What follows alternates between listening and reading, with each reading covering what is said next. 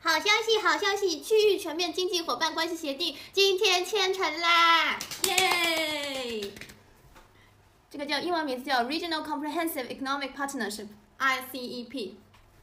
它对我们国家有什么影响呢？啊，首先简单介绍一下这个区域全面经济合伙伴关系协定，也就是 RCEP。对，还它是由嗯东南亚的十国，就是东盟十国以及中国、日本、韩国、澳大利亚、新西兰，然后共同签订的一个自由贸易的一个协定。嗯那其实之前呃，除了东盟十国之外，还有还有那个六国，其中还包括了印度。对但是印度在去年的时候退出了这个协定，所以现在就只有五国，就是中国、日本、韩国、澳大利亚和新西兰，嗯加十加上东五盟十国，嗯对，嗯十加十五五的国情况，嗯组成了这样一个贸易协定。这个 RCEP 协定呢，它涵盖了全球大概百分之四十七的人口，然后它十五国所占的 GDP 也是占全世界百分之三十二，嗯然后有占据了又同时占据百分之二十九的全球贸易额以及百分之三十二的全球投资额，所以其嗯实对于整个世界以及未来的全球化影响很大。毕竟是三分天下的亚太对地区对嘛对，，而且其中中日韩、澳大利亚以及东盟一些国家在世界上扮演的角色还是非常重要的。对，没错，然后最关键的是这一次这个 RCEP 对于其中的成员国有很多利好的消息吧。嗯首先第一点就是承诺削减关税，而且是削减到零关税。对，是十年或者是立刻削减对关税。也就是说，如果在立刻没有办法削减完、削减到零关税的情况下，约定一个时间，就大概十年期限内，需要把所有的关税给约，就是削减到零。对，所以这个协定是对整个贸易区、自贸区的所有十五个国家，是一个福利非常、力度非常大的这么一个协定。对，就是以后比如说打架，打个比方，呃，中国是一个服装生产大国，嗯，那以后可能澳大利亚或者加拿大的羊，呃，澳大利亚或者那个新西新兰的西羊的羊毛出口零关税出口到中国，对啊，中国然后生生产成成衣，嗯哼，就是然后再零关税的出售到日本或者韩国这些国家。对，对于中国的服装贸易或者说其他的贸易都有很大的利好，而且对对于那些加工业其实也是利好，因为他们可以降低很大的成本。从整个产业链的源头到最终的客户，因为大家都是零关税一路下来，所以就避免了当中一层一层的剥皮和就是对，嗯盈关税利暴的壁垒。对盈利的那个分摊嘛。对，大家最后其实都反而能享受到更多的利益。嗯，而且这个 RCEP 协定它不仅仅是一个关税的协定，其实嗯还有很多，它还包含了包括那个人员交流，还有关于知识产权的那个规定，嗯，还有还有一投些争资。端，对，还有争端解决机制。对，还有还还有就是各个国家之间互相的投资，比如说之前我要在国内开一个外资企业，我可能会受到一些限制。嗯。但是现在如果有这个自贸区的协定，比如说新西兰的外商或者说哪里的外商要到哪个国家开一个，嗯、投资企业，那么就会比较方便。对，而且它采用的主要也都是负面清单的模式，嗯就除了禁止进入的模呃范其围他都是准入对的。对对，然后这次我看它的那个削减关税的力度可能要占到百分之九十左右，就是每个国家百分之九十左右的产业会被削减关税，所以哦这个其实很对于百就大部分的呃中国企业来说是一个非常好的一个利好消息。对而且其实我觉得它和之前呃 TPP 协定的区别在于，它嗯对于那些发展中国家有更多的优惠政策，因为它允许发展中国家免除一些货物的关税削减。也就是说，如果你这个国家某一个产业特别的薄弱，嗯为了抵制其他国就是成员国的冲击，你可以在这啊里面去设立关税，然后以保护自己当地的个别行业。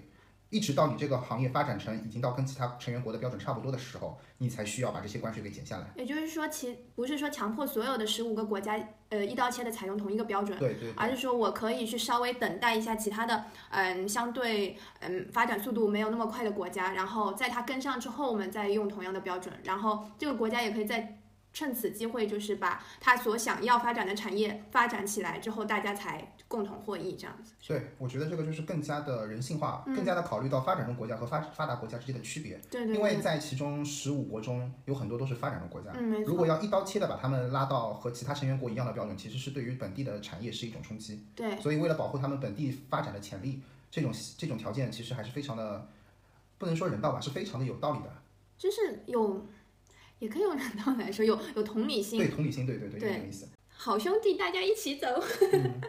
然后除了这个 RCEP，除了那个关税开放以外，和贸易开放的程度之外，还有一个就是互惠互利的原则。嗯，也就是说，RCEP 就是纳入了一个技术合作的一个规定，啊，它可以给予那些最不发达国家，就是这个十五个成员成员国中一些有利的技术条件，嗯哦，就是允许你以后可以从其他的成员国中获得更多的一些先进技术，这样对他们以后的发展也是非常非常有利的。所以真的是一个十五国携手互互帮互助的这么一个协定。对对对，就韩国总统文在寅就说嘛，RCEP 将推动东亚贸易网网时代到来。嗯，然后那个马来西亚的那个负责人就说，RCEP 将扩大市场准入，增添本地区的经济活力，加强供应链互联互通，极大助力本地区疫情后的那个经济恢复。对啊，的确是，本身因为疫情的关系，整个你说全球经济萧条都不为过。对，而且单边主义开始非常的那个冒进，就是很多国家都出现了一些单边主义的声音。现在其实这个 RCEP 也是给全球化再加一个助力吧。对啊，就是再次表达合作才能共赢。对，就是这个道理。嗯其实中国在这个这次 RCEP 的谈判中也扮演了一个非常重要的角色，嗯，因为中国是作为这个 RCEP 中最 GDP 占比最高的国家，对同时也是人口最多的国家对，所以其实中国在这个 RCEP 协定中占据了一个相对主导的地位吧。嗯，然后能够撮合这十五国共同签订这样一个自由贸易协定的话，对于中国未来在国际舞台上的角色也是非常增光添彩的。对，没错，没错，嗯是这所样。以，我我们两个都是非常看好这个 RCEP 的未来。嗯，当然，就是之前有朋友有讨论到说这个会不会影响到代购问题，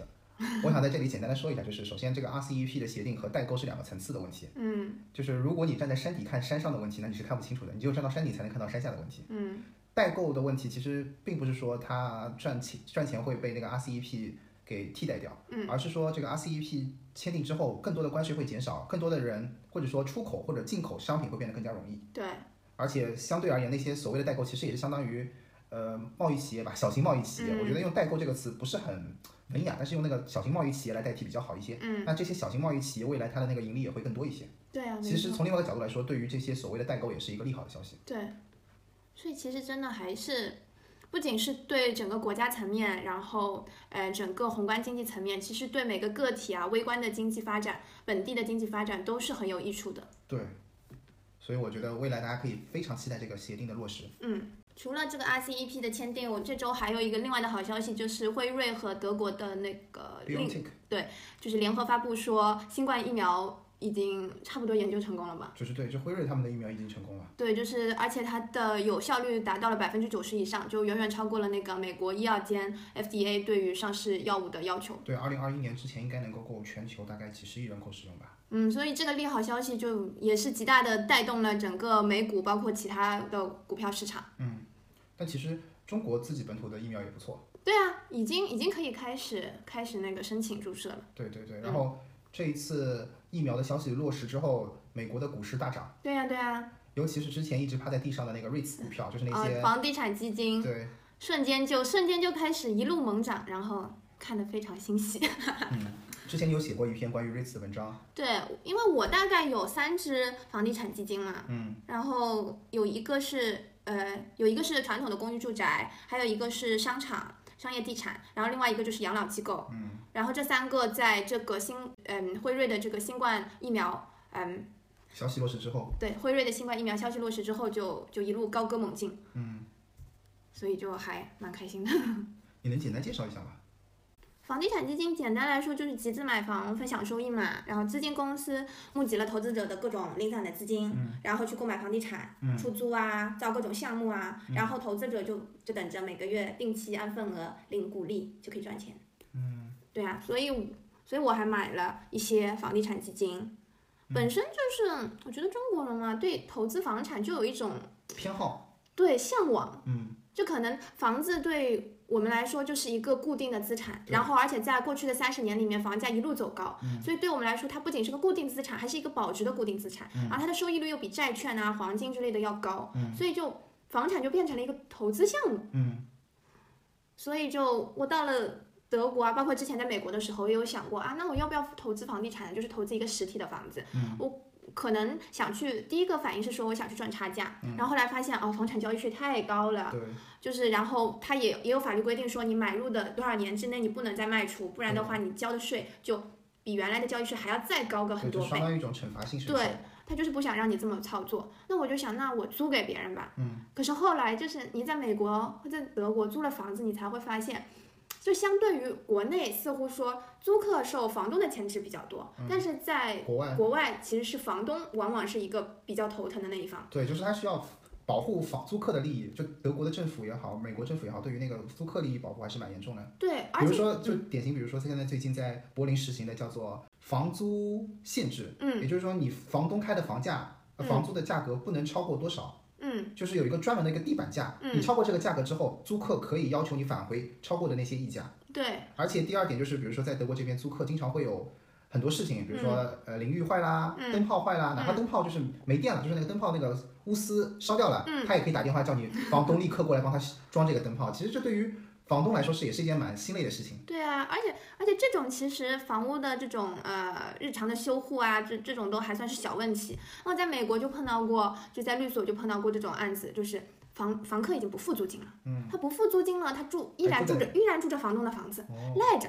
那为什么呢？因为他是单亲妈妈，那没有办法把他给赶出去吗？因为他没有，他没有工作，啊他自己没有工作。那法律是本着我是要保护保护弱这势个群弱体嗯势群体，你把他赶走，他住哪儿呢？他是要流浪啊，而且他还有小孩儿啊。嗯所以你就得免费供他住着，你可以和他打官司，但是在打官司期间，他就是免费在你这儿住嗯着，而且就像你说的，任何的东西坏了，你都还要尽心尽责的去帮他去修理，所以在国外当房东真的是一件很烧心的事情，很是一烦件心。非常心累的事情。就是如果说你能找到一个没什么事情的房客，那就真的是要拜菩萨谢天谢地。所以在德国这边，他们如果租房客之前，先会让你出具一个书法，就是相当于信用证明，嗯，然后同时会跟你进行面谈、面试一样，嗯，嗯对、还啊，会要求你把你的个人简历提交给他，就是要做一个详细的背呃景景调查， 对对。因为风险实在太大。而且在德国这边，房客是不能赶随便赶出去的，对啊嗯不，像在国内，可能你随时就不想租房子了。在德国这边的话，只有租客跟房东说我不想租你的房子，没有房东跟租客说请你搬出去的道对，理。没错。所以就是这样子的话，投资实体的房地产就会有很多的风险对嗯和和后面一系列的这种后果。所以就后来我就在想说，那我还是对房地产有很大的热情，所于是以你就投资了这个对 REIT。于是就投资了，就相当于间接持有房产啊。嗯，那那你想，首先。呃，房地产基金它这个公司百分之九十的利润，嗯它是法律规定一定要作为股利分发给投资者的，嗯、所以说那就保证了没有人会去动我的这个收益的这个池子这块蛋糕，对，嗯没有人会把它分享。我每个月我都每个月或者每个季度我都可以拿到属于我的那一份。嗯，就相当于每个月都给你了一笔你收到的是呃房租。对，没错。而且的话，就算像今年经济就是实体房地产就是市场可能就是很萧条，然后房子有着有价无市，但卖不出去。但是像这种房地产交易基金，你看它的那个就是交易量，交易量还是有增不减的。嗯，然后包括它这个赚钱就很轻松的这一块，就像我们之前说的嘛，它没有这种你真的作为房东，或者说你真的作为房子的所有人这么多麻烦的事情。嗯，你真的就只是什么都不用管，你只是持有它，嗯，然后每个月每个季度你等着领钱就可以了。嗯， 就是躺着赚钱。就相当于一个永续债的感觉。对，没错。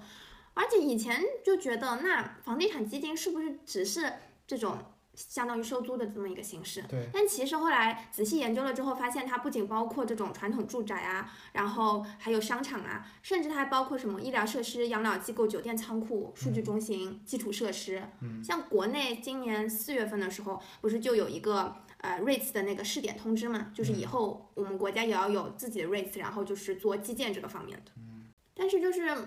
投资还是不管是投资房地产，还是像投资这种看上去已经算是没有什么风险的房地产基金，还是要做好就是事先的那个背景调查工作，对，就要主要是看你对你所投资的这个基金它的项目是熟不熟悉。比如说像我投资的，嗯。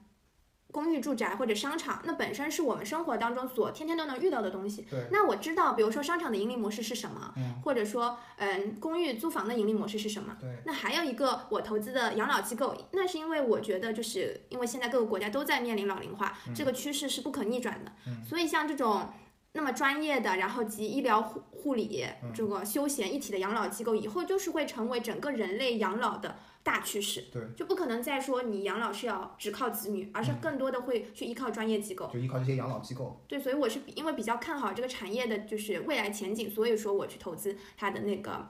房地产基金。而且这个养老机构的房地产基金也是在疫情疫苗出来之后涨得最好的。对啊，因为因为其实它跟疫苗还是有间接关联度的嘛，对吧？然后，但是像比如说像国内的这个新的基建嘛，嗯，那我可能就会稍微保守一点，因为我不是很清楚，比如说造一座造造一个大桥，或者造一条马路，造一个一个地铁线路需要花多少钱。